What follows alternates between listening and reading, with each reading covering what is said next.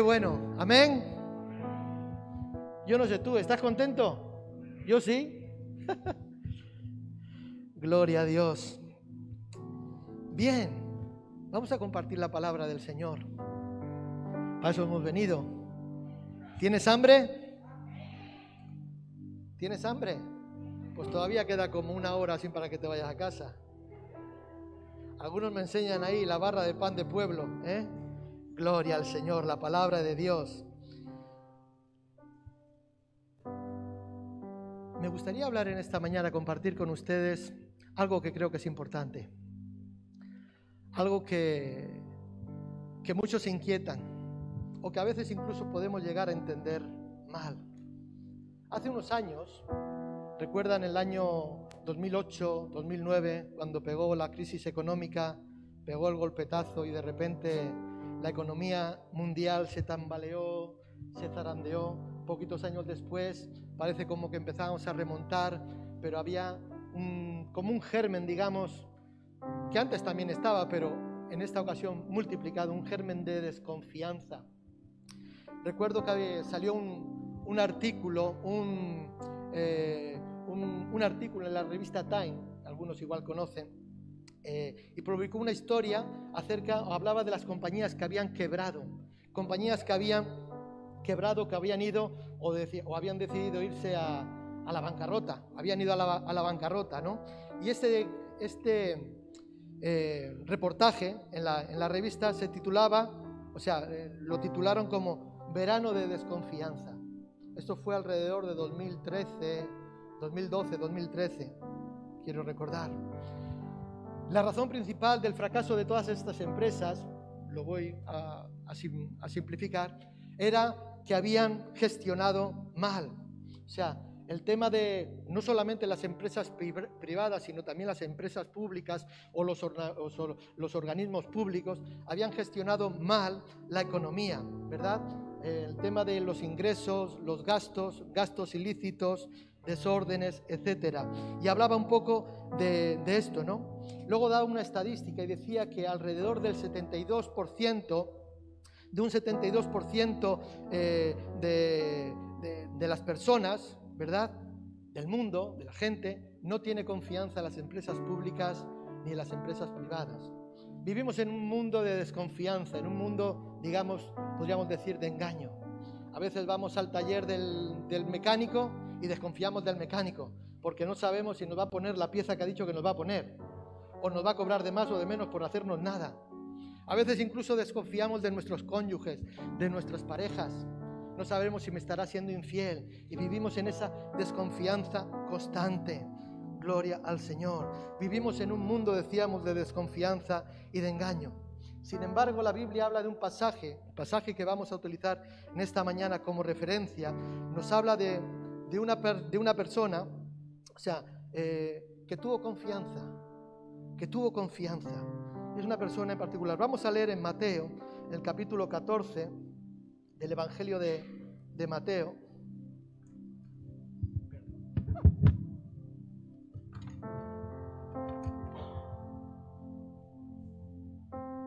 Es un pasaje muy conocido. Estamos hablando, como no podría ser de otro, de Pedro, el apóstol Pedro. Capítulo 14, versículos 22 en adelante, dice la palabra del Señor. Enseguida Jesús hizo a sus discípulos entrar en la barca e ir delante de él a la otra ribera, entre tanto que él despedía a la multitud. Despedida la multitud, subió al monte a orar aparte, y cuando llegó la noche estaba allí solo. Y ya la barca estaba en medio del mar, azotada por las olas, porque el viento era contrario.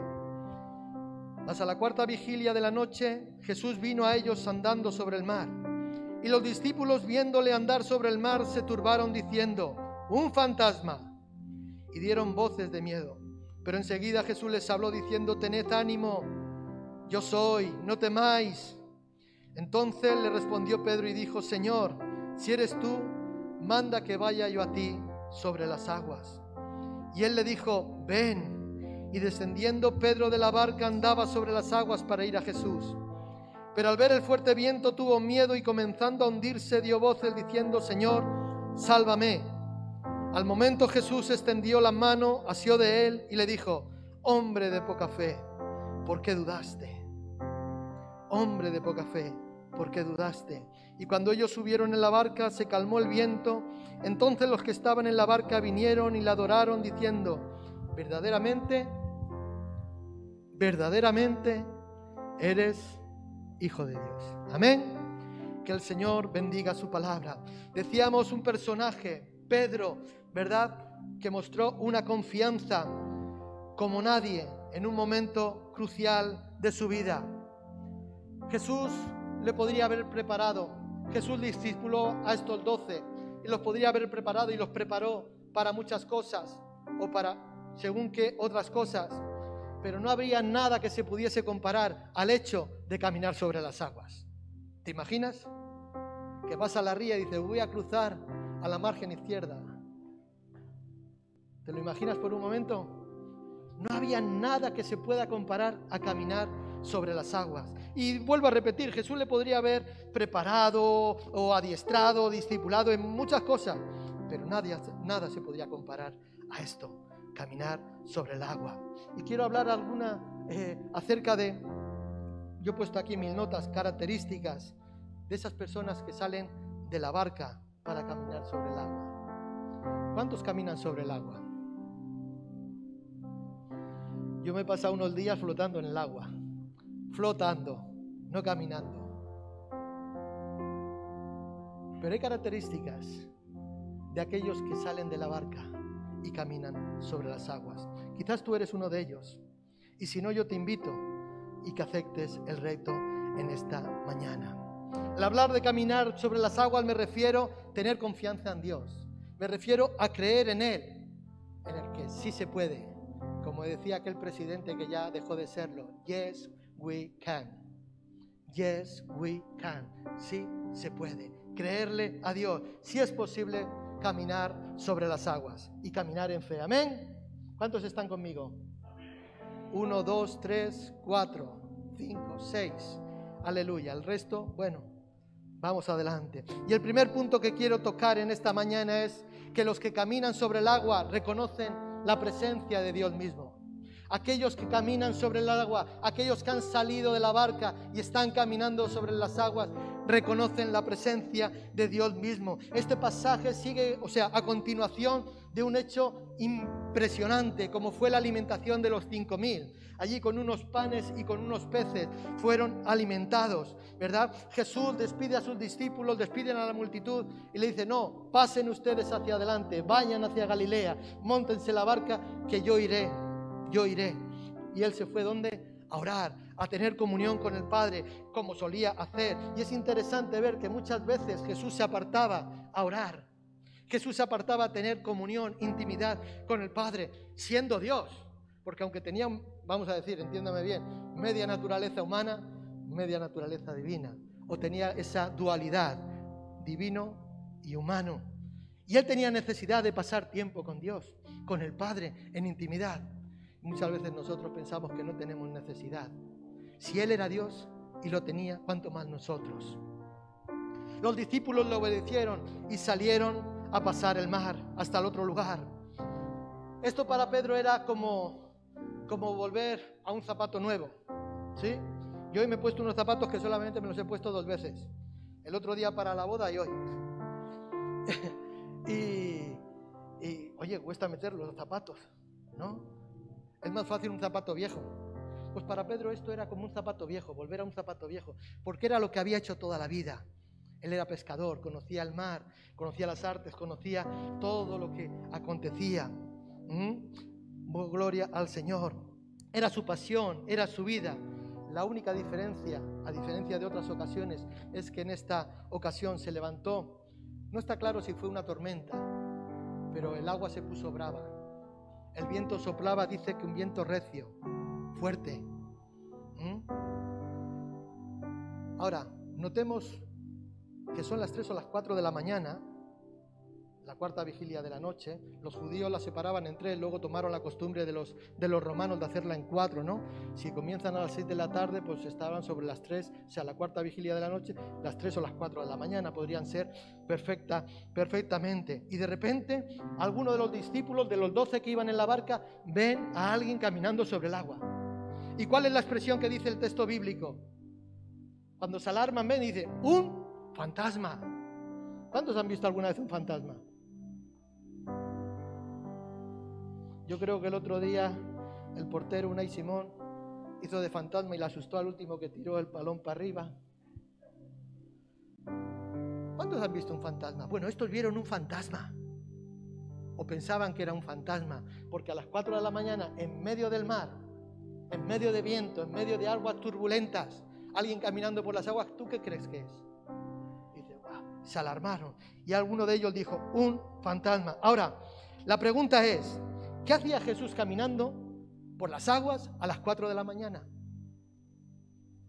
¿Qué hacía Jesús a las 4 de la mañana caminando sobre las aguas? Si yo me encuentro, perdona, hoy te toca a ti, Anielka, me encuentro a Anielka a las 4 de la mañana, o digo, ¿es un fantasma algo pasa raro? Hay algo raro. ¿Qué hacía Jesús a las 4 de la mañana caminando sobre las aguas? En el Evangelio de Marcos, vamos a ir un momento a Marcos capítulo 6.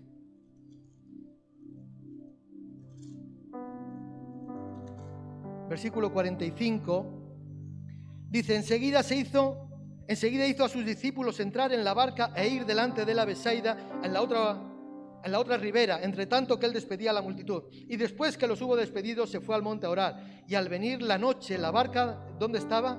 En medio del mar. Y él, Jesús, solo en tierra.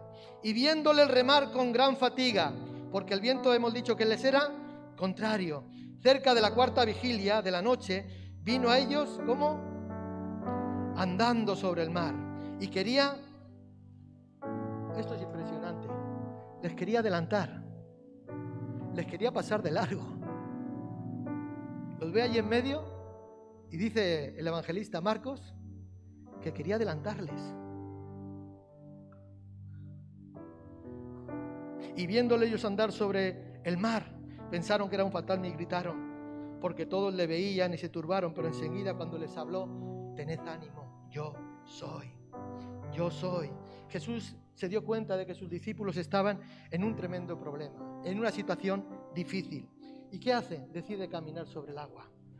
O sea, nada más y nada menos. Ahora, dice el apóstol, el evangelista Marcos, que era para adelantarles, para adelantárseles. O sea, Jesús estaba eh, o sea, los discípulos, perdón, estaban en un gran aprieto.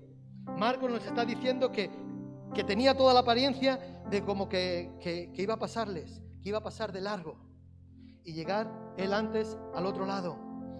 Estaban luchando con toda su fuerza, con toda su destreza, con todo lo que ellos sabían, ¿verdad? Tenían intenciones, Jesús, de adelantárseles. Y aquí el secreto, yo he puesto aquí mi nota, el secreto de esta o de otras situaciones similares, de por qué Jesús estaba caminando sobre el agua, tenía una intención, tenía una intención de pasar, de largo sin prestar atención. Y yo creo que es porque estaba a punto de ocurrir algo algo impresionante. Yo creo que era que estaba a punto de acontecer en algo en esta historia y en la vida, en este caso de Pedro, que le cambiaría para siempre. Yo estoy seguro que si yo camino sobre las aguas esta madre, en la ría de Bilbao o en cualquier otro lugar, mi vida cambia. Digo, no hay nada como eso. ¿Recuerdan a Moisés cuando vio la zarza ardiendo? ¿Qué hizo? Voy a ver qué es eso. Este misterio. La zarza se quema, pero no se consume. Y fue a ver. ¿Por qué? Porque antecedía a lo que Dios iba a hacer con Moisés. Algo grande iba a ocurrir en la vida de Moisés. Dios lo estaba preparando, lo estaba llamando para algo mayor. Recuerdan a Elías, el profeta que hacía descender fuego del cielo, que asustado, atemorizado por una mujer, Jezabel, huyó y se escondió. ¿Y Dios qué hizo? Mandó viento, mandó terremotos, mandó tormenta, mandó, mandó rayos, truenos para sacarlo de allí de la cueva.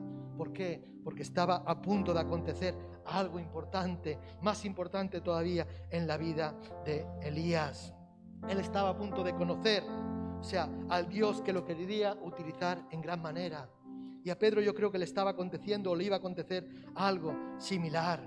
Y hay algo notorio en todas estas circunstancias que Dios utiliza para hablar íntimamente a cada persona. Porque Dios tiene sus métodos, Dios tiene sus formas de cómo relacionarse con cada uno. Pero cuando Dios te llama, cuando Dios te busca y te llama, Dios tiene esa... Eh, eh, bueno, Él utiliza formas. A Moisés hemos dicho que lo llamó a través de un arbusto que se quemaba, a Elías a través de las circunstancias climatológicas, el fuego, el viento, el terremoto, etcétera, etcétera. En nuestra historia hay algo que estaba a punto de acontecer en la vida de Pedro. Su vida iba a dar un giro, un giro. No voy a decir 180 grados que vuelve para atrás, no, un giro. O sea, le iba a dar completamente la vuelta al calcetín, porque algo importante iba a acontecer. En el relato nos dice que había, iban los doce discípulos en la barca. Todos ellos iban sentados. Ahora, todos gritaron a gran voz porque temían que el que venía caminando sobre el agua fuera un fantasma. Sin embargo, nos cuenta, o sea, nos cuenta que Jesús les dice, no teman, soy yo, no teman, confíen, soy yo, soy Jesús, su amigo, su rabí. Gloria al Señor. No sabemos lo que 11 de los 12 discípulos contestaron al escuchar estas palabras. No temas, soy yo. No sabemos, solo sabemos lo que Pedro hizo, ¿no? Uno de ellos, Pedro, rápidamente reconoció la presencia del Señor. Rápidamente reconoció la presencia de Dios mismo en aquella situación, en medio de aquella noche, digamos, oscura, siniestra. Dice Proverbios que debemos de aprender a reconocer al Señor en todos nuestros caminos. No solamente cuando nos va bien, sino también cuando nos va mal. Aprender a ver, a reconocer a Jesús a través de cada, detrás de cada circunstancia o situación que podamos estar viviendo. Y Pedro fue el único que cuando oyó las palabras, no temas, soy yo, reconoció a Jesús, reconoció al Señor. Pedro estaba a punto de convertirse en el primer hombre, el primer ser humano, aleluya, que caminaba sobre las aguas. Es probable que si Pedro no le hubiese hablado y llamado, Jesús no hubiese, o sea, Jesús hubiese pasado de largo. Porque dice el evangelista que quería adelantárseles. Si Pedro no dice nada, Jesús pasa de largo. Yo te digo en esta mañana, iglesia, no pierdas la oportunidad. No pierdas las oportunidades. Alguien me dijo en una ocasión que las bendiciones de Dios vienen disfrazadas. Las bendiciones de Dios vienen disfrazadas. A veces vienen disfrazadas en forma de problema. A veces vienen disfrazadas en forma de conflicto. El diablo no, el diablo te la envuelve en papel de celofán. ¿eh? Te la presenta de tal manera para que tú te hagan los ojitos y vayas detrás de ella. Pedro estaba a punto de convertirse en el primer hombre que camina sobre las aguas. Pero Jesús hubiese pasado largo si Él no reconoce, si Él no habla. ¿Mm? Cuando algo, algo inusual acontece en nuestras vidas, pensemos, hermanos. Cuando algo que, es, que no es normal, pensemos, meditemos. Yo cuando todo va bien me preocupo. Pero cuando las cosas vienen torcidas digo, wow, Señor, gracias. ¿Dónde estamos? ¿Qué quieres? ¿Qué, pasa con todo esto? ¿Qué quieres decirme? ¿Qué tengo que hacer? ¿Por qué pasa esto? Señor, ¿qué quieres de mí? Y en esta ocasión estaba pasando algo inusual. Ahora, cuando esto ocurra, no grites, es un fantasma. No grites, es un fantasma, sino que aprendamos a reconocer, que tú y yo podamos reconocer al Señor detrás de cada circunstancia. ¿Cuántos han aceptado a Cristo como su Señor y Salvador?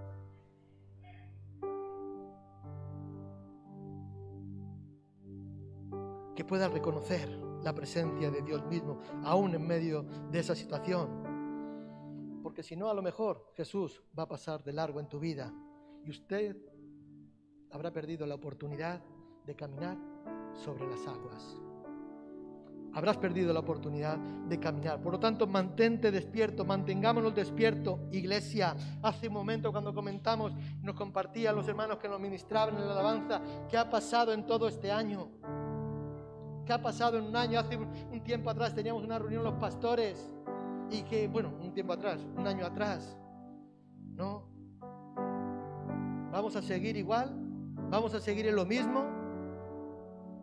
Hace unos meses tuvimos otra reunión, volvíamos a lo mismo y, y no, no, seguimos haciendo las mismas cosas de la misma forma, con mascarilla, con menos gente, pero lo mismo.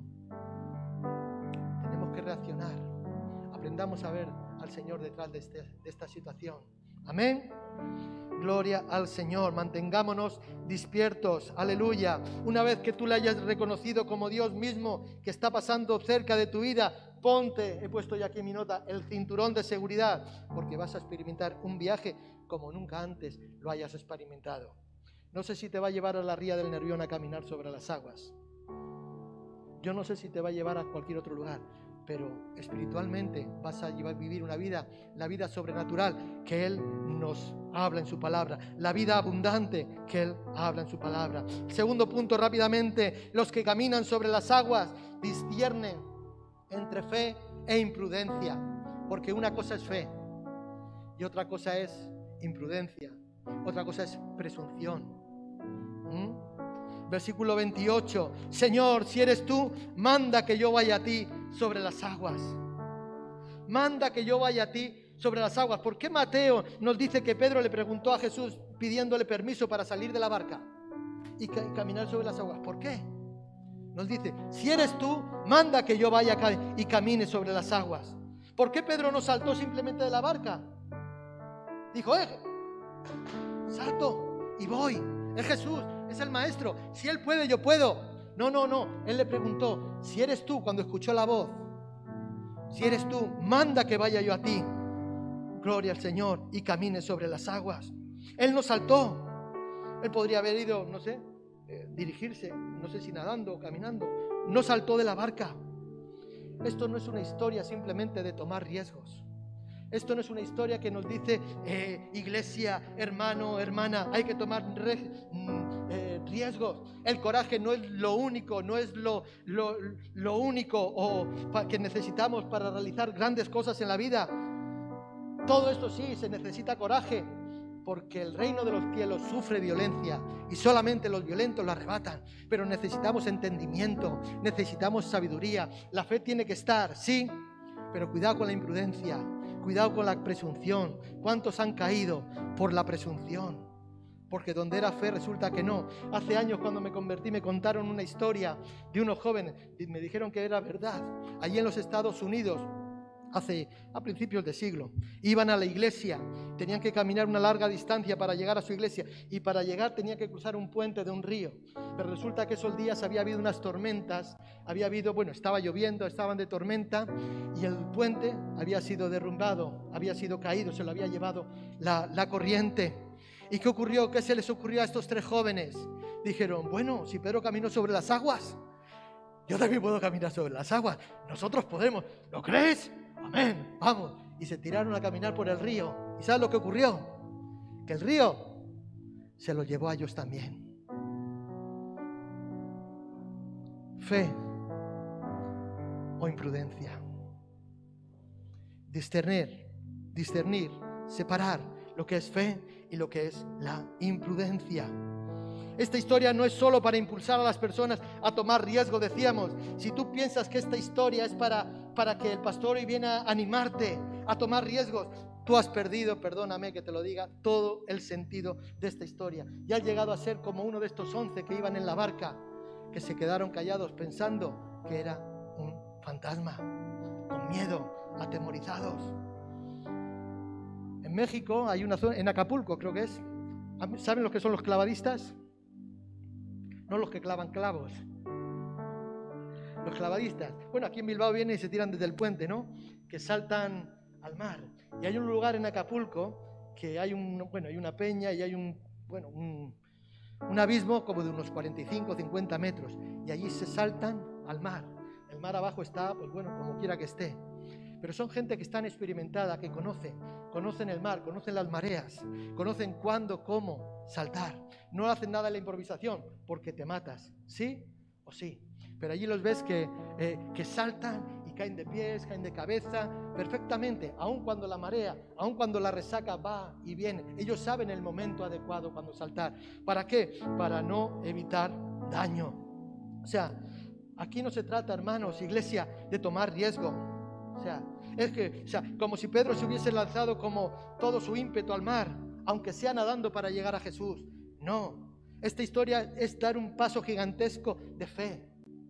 De fe, sí, con riesgo, hay que decirlo, porque la fe a veces es correr riesgos, por supuesto, por supuesto. Ahora, no sin antes consultar. Si eres tú, manda que yo mande, o sea, manda que yo vaya a ti. Qué importante es preguntarle al Señor. El viernes hablábamos algo acerca de esto, consultar a Jesús, consultar a Dios. Si eres tú, manda. O sea, Jesús, ¿me das el ok? ¿Puedo saltar o tengo que quedarme aquí? ¿Puedo salir? Si tú me dices, si tú me das luz verde, yo voy adelante. Si no, me quedo quieto. Gloria al Señor.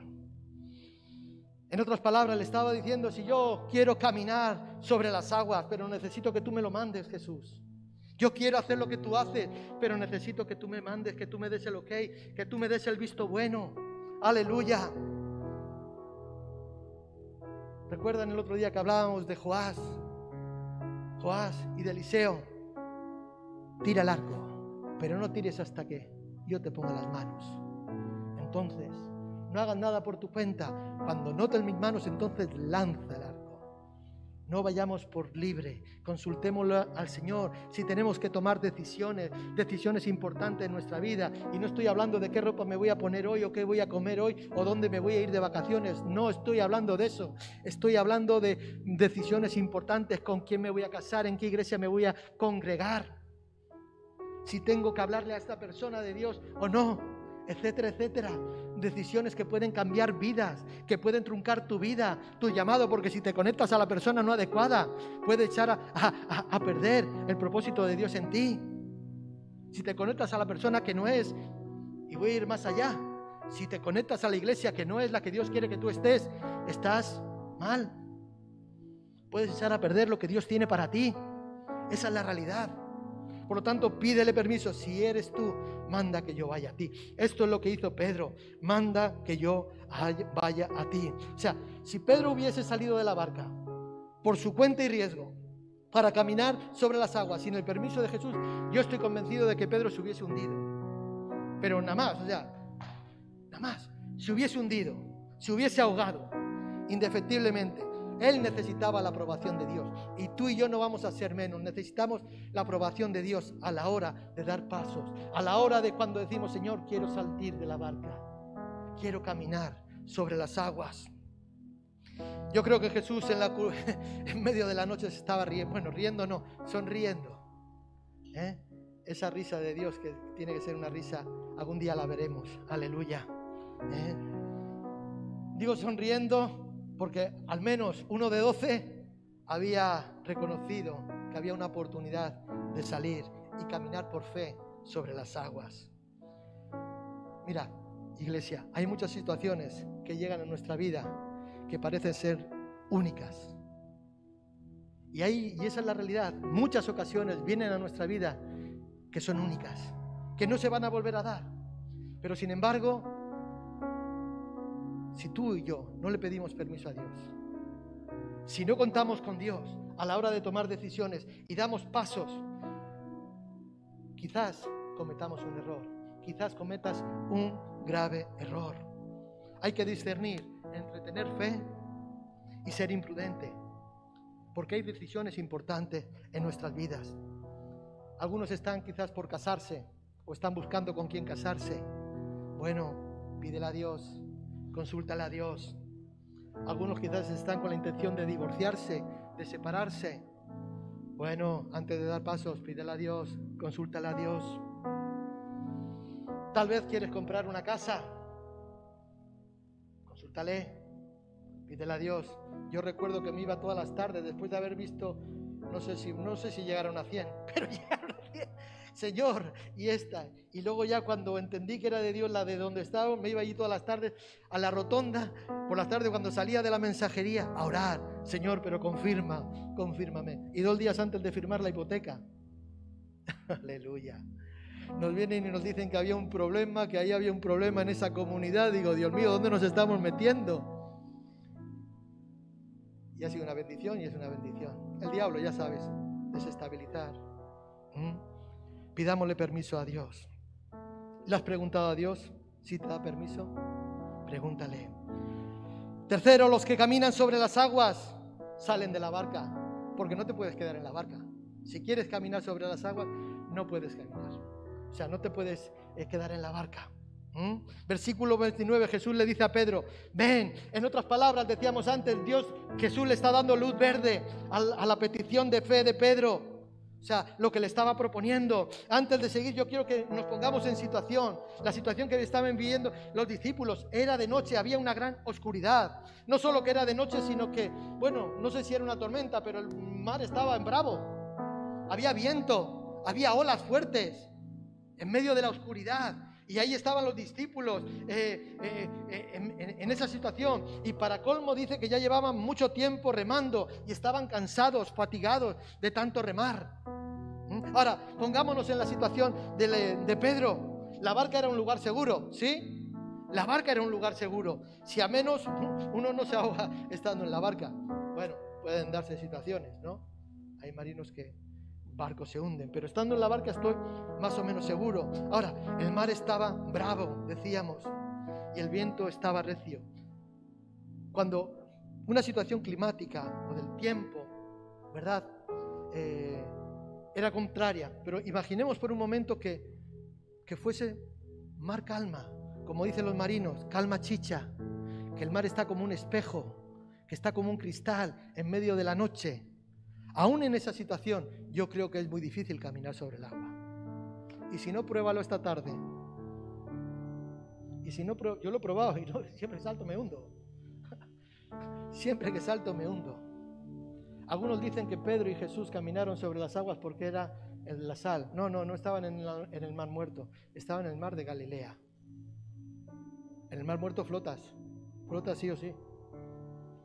¿Mm? Pero la realidad es que en cualquier circunstancia era muy difícil de flotar o de caminar sobre las aguas. Ahora, Pedro se dio cuenta de que esta era una oportunidad única, que nunca más podría darse en su vida. Él sabía que Jesús estaba pasando. No sé por qué me estoy acordando de Bartimeo el ciego, cuando Jesús pasaba. Jesús pasaba. Aleluya. Y en esta ocasión Jesús también estaba pasando. Y si no aprovechas la oportunidad, quién sabe qué pasaría. Yo te digo, iglesia, hermano, hermana, amigo, amiga que nos visitas o que nos estás escuchando, Jesús está pasando. No pierdas la oportunidad. Amén. La ley es inmutable. Es que si quieres caminar sobre las aguas, tienes que salir de la barca. ¿Quieres caminar sobre las aguas? Sal de la barca. ¿Quieres experimentar grandes cosas en tu vida? Tienes que salir de la barca de donde estás. Tienes que sacudirte y decirle a Dios, Señor, estoy cansado de luchar. Estoy cansado del lugar donde me encuentro. Estoy cansado de ser como soy. Quiero mucho más de ti. No me conformo con lo que tengo. Estoy ya cansado. Tienes que hacer eso. Si no, seguirás en la barca. Las oportunidades pasan. ¿Sabes que las oportunidades las pintan calva? ¿Para qué? Para que no tenga el de dónde tirar. Se va y ya no hay. ¿eh? Si sería Paula, a Paula la podríamos coger porque tiene un pelo. ¿eh? Podríamos tirar. Pero la oportunidad la pintan calva. Porque la oportunidad pasa y se pierde. No pierdas la oportunidad. Si Jesús está pasando. Amén. Ahora, ¿cuál es tu barca? ¿Cuál es tu barca? ¿Cuál es ese lugar donde te, te consideras tranquilo, seguro, confiado, ahí donde estás apaciblemente, donde nadie te molesta y donde no quieres que nadie te moleste, que estás muy tranquilito. Iglesia, ¿cuál es tu barca? ¿Cuál es tu barca? Gloria al Señor. Nuestro hermano Pablo trabaja en la Correos. ¿Sí? Él está ahí, en correos, haciendo las gestiones, llevando cartas para un lado para otro, o por lo menos diciendo dónde tienen que ir las cartas y organizando para aquellos que llevan las cartas de un lado para otro, ¿verdad?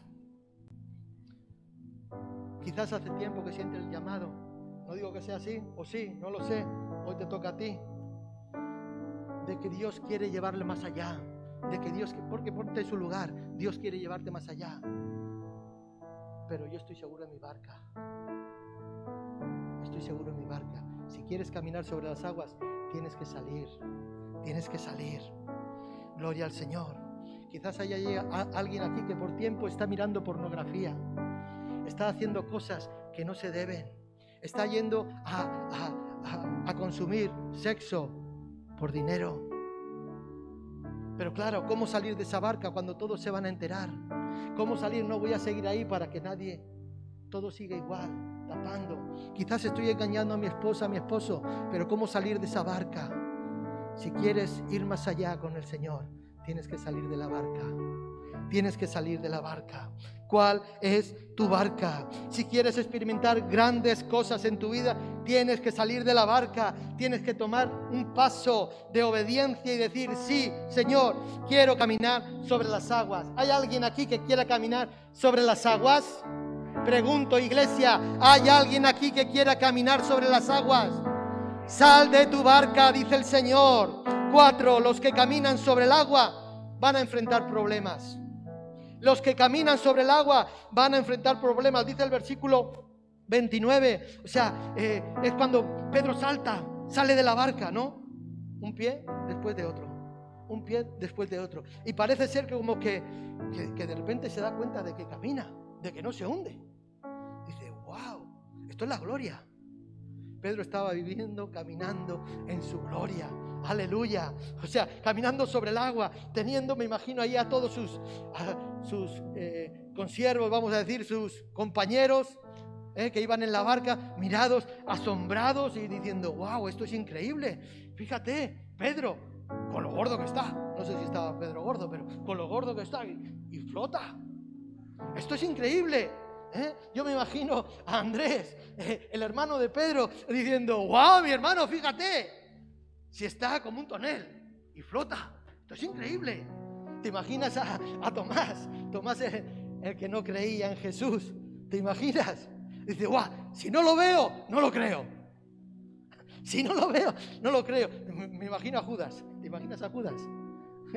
Diciendo, wow, ya estaba viendo euros por todos los lados. Nos vamos a llevar a, a, Pedro, nos vamos a llevar a la ría del Nervión y venga, quien quiera ver al hombre que camina sobre las aguas, 10 euros. Esto es algo único. Judas, el tesorero. Aleluya. O sea, estaban asombrados. O yo por lo menos me los imagino así, asombrados. O sea, no sé qué estarían diciendo los demás discípulos, pero algo estaba aconteciendo en la vida de Pedro. Algo estaba sucediendo en la vida de Pedro y todos sabían que Pedro había dado un gran paso de fe. Todos estaban viendo que Pedro estaba dando un gran paso de fe. De fe. ¿Por qué? porque había salido de la barca. O sea, ¿qué sensación habría sido para, o sea, eh, para Pedro caminar sobre las aguas? Hasta por un momento me imagino que llegaría a pensar que, bueno, soy el number one, soy el más grande, soy el mejor, camino sobre las aguas. Fue el único que se lanzó a caminar sobre las aguas, por fe. Pero sabes, como siempre, hay un pero en las historias. Y esta historia no iba a ser diferente. Versículo 30, Pedro comienza a ver los problemas de su caminar por el agua. Pedro comienza a ver el agua en las olas, el viento le dándole fuerte. Lo voy a decir de otra manera, los problemas, las circunstancias que nos son contrarias, ¿verdad? La verdad es que esto no le debería de haber sorprendido a Pedro en nada. Él conocía las olas, conocía el mar, conocía la profundidad del mar, etcétera, etcétera, el mar de Galilea como la palma de su mano. Sin embargo, todo esto le comienza a abrumar. Todo esto le empieza a asustar. Pedro ve todo lo que se está generando, o sea, que no va a llegar a Jesús. Los once se quedaron en la barca, quietos, asustados. Por eso ellos nunca experimentaron lo que significa caminar sobre las aguas. Pedro al menos por un rato estaba caminando sobre las aguas. Por un rato estuvo caminando sobre las aguas, caminando en lo sobrenatural, en lo que físicamente es no es posible, es imposible por la ley de la gravedad. ¿Sí? Yo me imagino a Pedro caminando. Wow, el agua, esto no me hundo, no me hundo, pero de repente, ay, que hay viento, que hay viento, que me caigo, los problemas. Y de repente, y se hundió. Y se hundió. ¿Por qué? Porque quitó la mirada de aquel que le dijo, ven, ven. Gloria al Señor. Salgamos de la barca, iglesia. Salgamos de la barca. Vamos a tener que enfrentar problemas. Cuando Pedro quitó, quitó los ojos de Jesús, empezó a hundirse. Y hay un principio que tenemos que aprender en todo esto, y es que hay un riesgo en todo, en todo, en todo. En coger el coche, en coger la bici, en coger el patinete, ¿sí? En subir en el ascensor, en bajar el ascensor. En todo hay un riesgo todo lo que hacemos conlleva un riesgo. Pero si no tomas el riesgo y si no enfrentas los problemas, nunca ganarás. Métete esto en la cabeza, iglesia. Si te quedas dentro de la barca toda tu vida, nunca progresarás. Si tú permaneces ahí en tu barca, en tu lugar seguro, donde nadie quieres que te moleste, el lugar de mi seguridad, donde nadie me puede. Ahí yo estoy seguro, en mi barca. Nunca vas a progresar. Y hay muchos aquí en este lugar, y esto sí lo digo ahora, hay muchos aquí en este lugar que llegan mucho tiempo en la barca. Mucho tiempo en la barca. Y Dios está diciendo, sal, sal. ¿Quieres vivir lo sobrenatural? ¿Quieres caminar sobre las aguas? Sal. Hay que tomar retos, hay que tomar riesgos. ¿Por qué? Vamos a tener que enfrentar también problemas. Yo no sé si ustedes, pero yo tengo cantidad de problemas. Y no los busco, vienen solos. Gloria al Señor. Si estás en la barca diciendo yo no puedo, seguramente no podrás.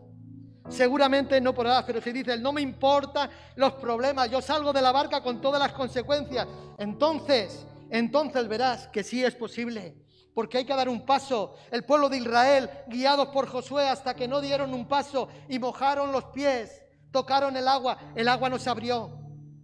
Hay que dar pasos, hay que tomar riesgo. Tienes que salir de la barca, tienes que enfrentar tus problemas. No sigas ahí. Si nunca has hablado con alguien de tu fe, si nunca le has hablado, ha compartido a alguien de tu fe, le has hablado del Señor seguirás ahí en tu barca, no experimentarás, aleluya, lo que es llevar a una persona a Cristo.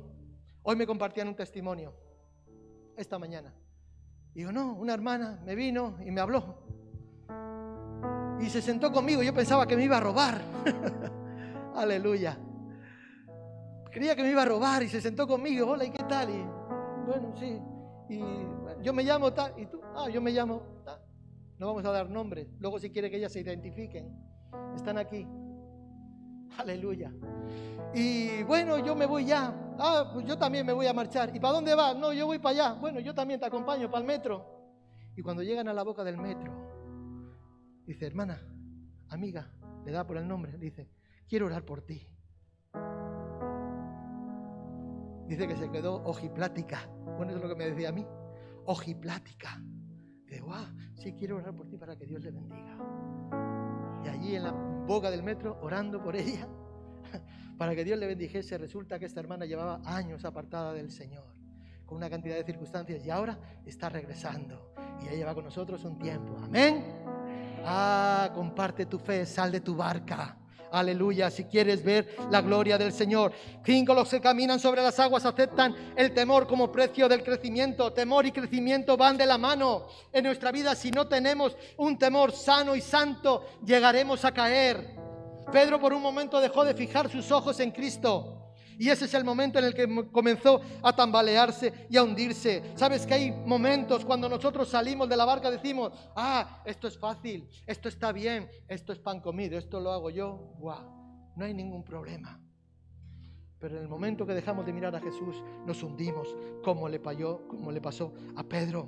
Dice Proverbios 3, reconoce al Señor en todos tus caminos, no te apoyes en tu propia prudencia, fíate de Él con todo tu corazón. Eso es lo que estaba diciendo. Y Pedro por un momento confió en el Señor, el llamado, pero dejó de mirar y se hundió. Que los que caminan sobre el agua aceptan el temor como precio del crecimiento. Aleluya. Gloria al Señor. Y ese temor nos ayuda a crecer, nos ayuda a avanzar, nos ayuda a desarrollarnos. La experiencia, ¿qué es la experiencia? Es el cúmulo, el total de todos nuestros errores. ¿Cuántas veces te has caído andando en la bicicleta? Carolina, ¿cuántas veces te has caído del patinete? Ni una. No. Me he tambaleado. Aleluya. Claro, y te caes y te levantas y adquieres experiencia y luego ya no te caes porque ya has adquirido la experiencia. De la misma manera vamos a tener que a veces enfrentar temores, pero ese es el precio del crecimiento. Gloria al Señor. ¿Saben quién era John, John Hall, John Sal? Bueno, el que eh, descubrió o inventó, la vacuna de la poliomielitis, ahora que estamos tan con las vacunas.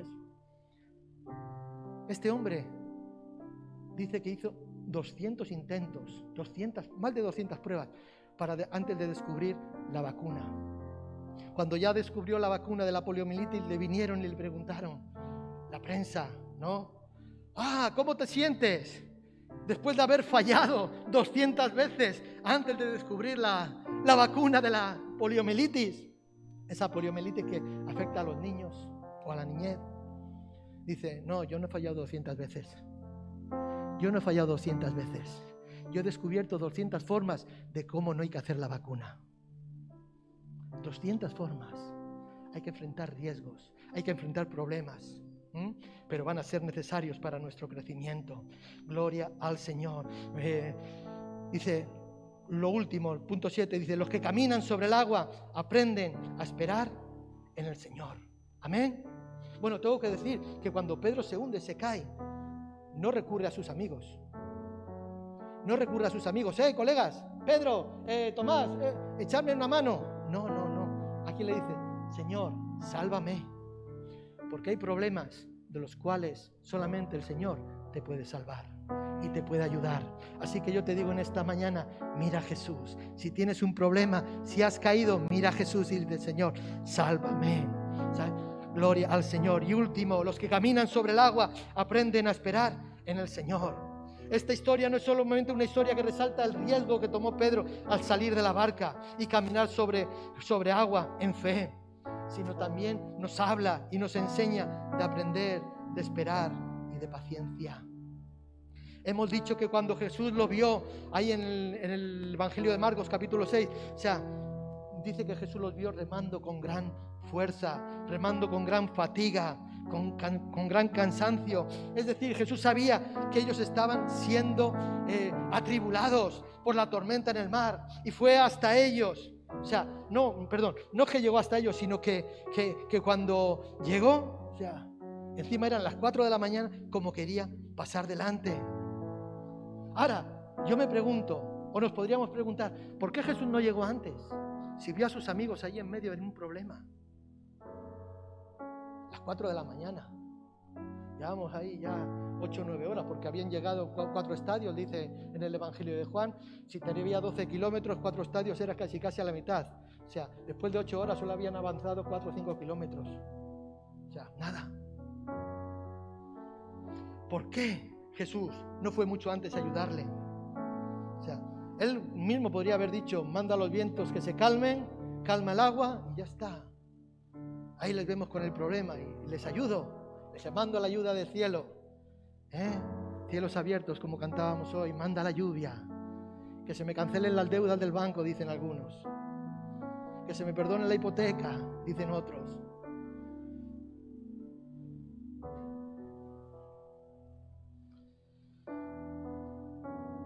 Pero nos dice que, que, no fue así, sino que los discípulos que estaban remando solos en alta mar y con gran fatiga, Yo no sé si tú alguna vez te has preguntado, ¿por qué Dios, sabiendo que estoy sufriendo, no viene antes?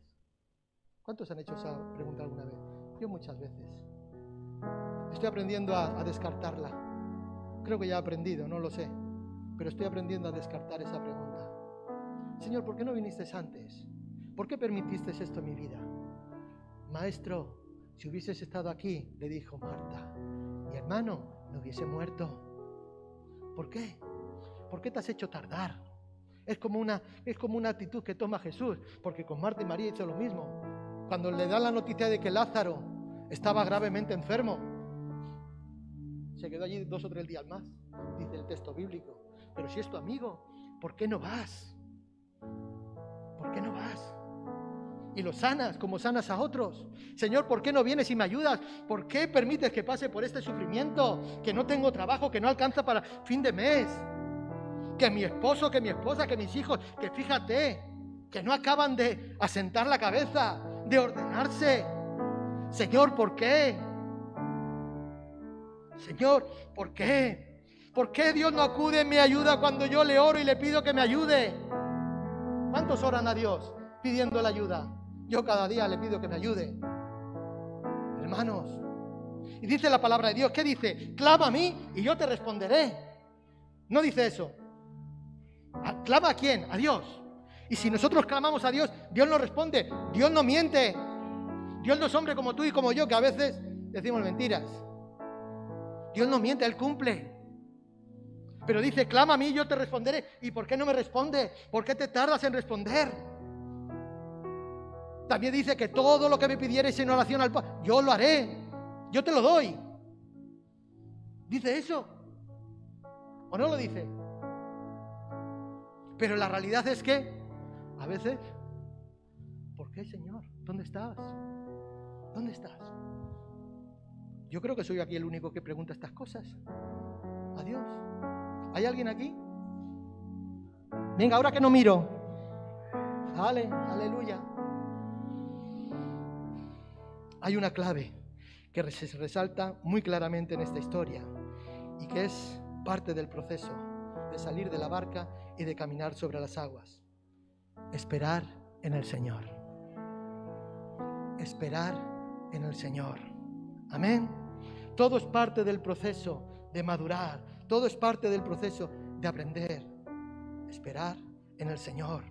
Dice la palabra del Señor en Romanos 5. Y no solo esto, sino que también nos gloriamos en las tribulaciones, sabiendo que la tribulación produce qué? Paciencia. ¿Y la paciencia qué produce? Prueba. ¿Y la prueba? Esperanza. ¿Y la esperanza?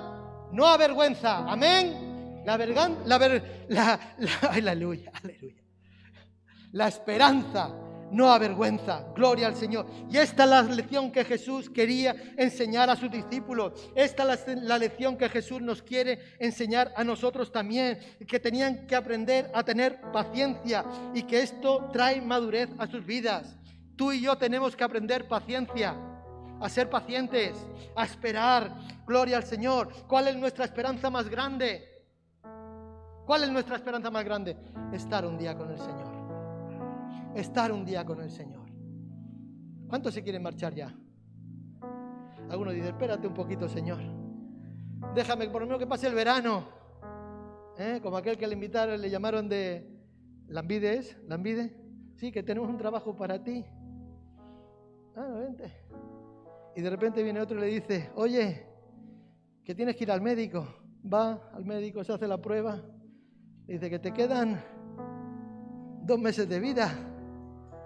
Dice, bueno, que sea a partir de septiembre. Algunos son así. ¿Cuál es nuestra esperanza más grande? Que Jesús vendrá algún día a recogernos y a llevarnos al cielo para estar con Él para siempre. Gloria al Señor. Para Jesús llegar en el momento más difícil de la travesía, en este caso del mar con los discípulos, era el momento mejor para enseñarles a los discípulos quién era Él. Y Jesús quiere enseñarte quién es Él. ¿Quieres salir de la barca? ¿Quieres ver la gloria de Dios? Ten paciencia. Búscale a Él. Yo no sé si tú conoces a Jesús, iglesia. Hermano, hermana, amigo que nos visitas. Yo no sé si tú conoces a Jesús. Yo no sé si todavía estás en tu barca, en la barca, y no has salido a caminar sobre las aguas en fe. Si tú no le has dado tu vida al Señor hoy, si hay alguien aquí que no le ha entregado su vida al Señor hoy, yo te invito a que lo puedas hacer. ¿Hay alguien que quiera entregar su vida al Señor hoy aquí? Levanta tu mano sin miedo. No tengas miedo.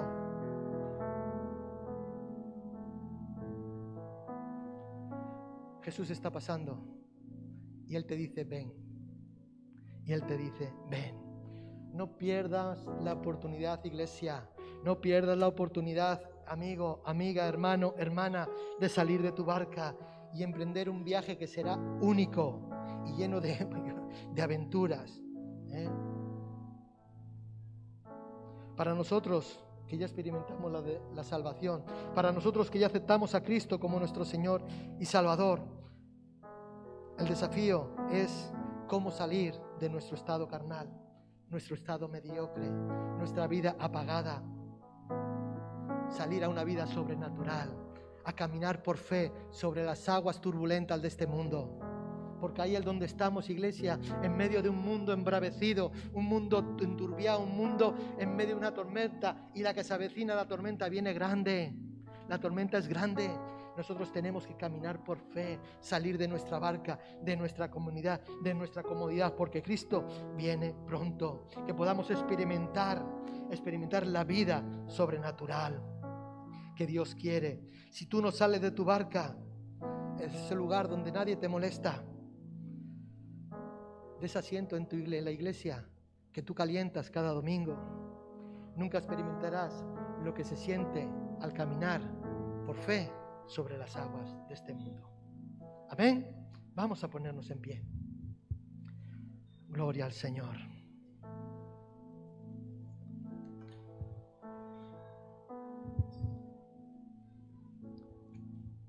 Tenemos que salir de la barca.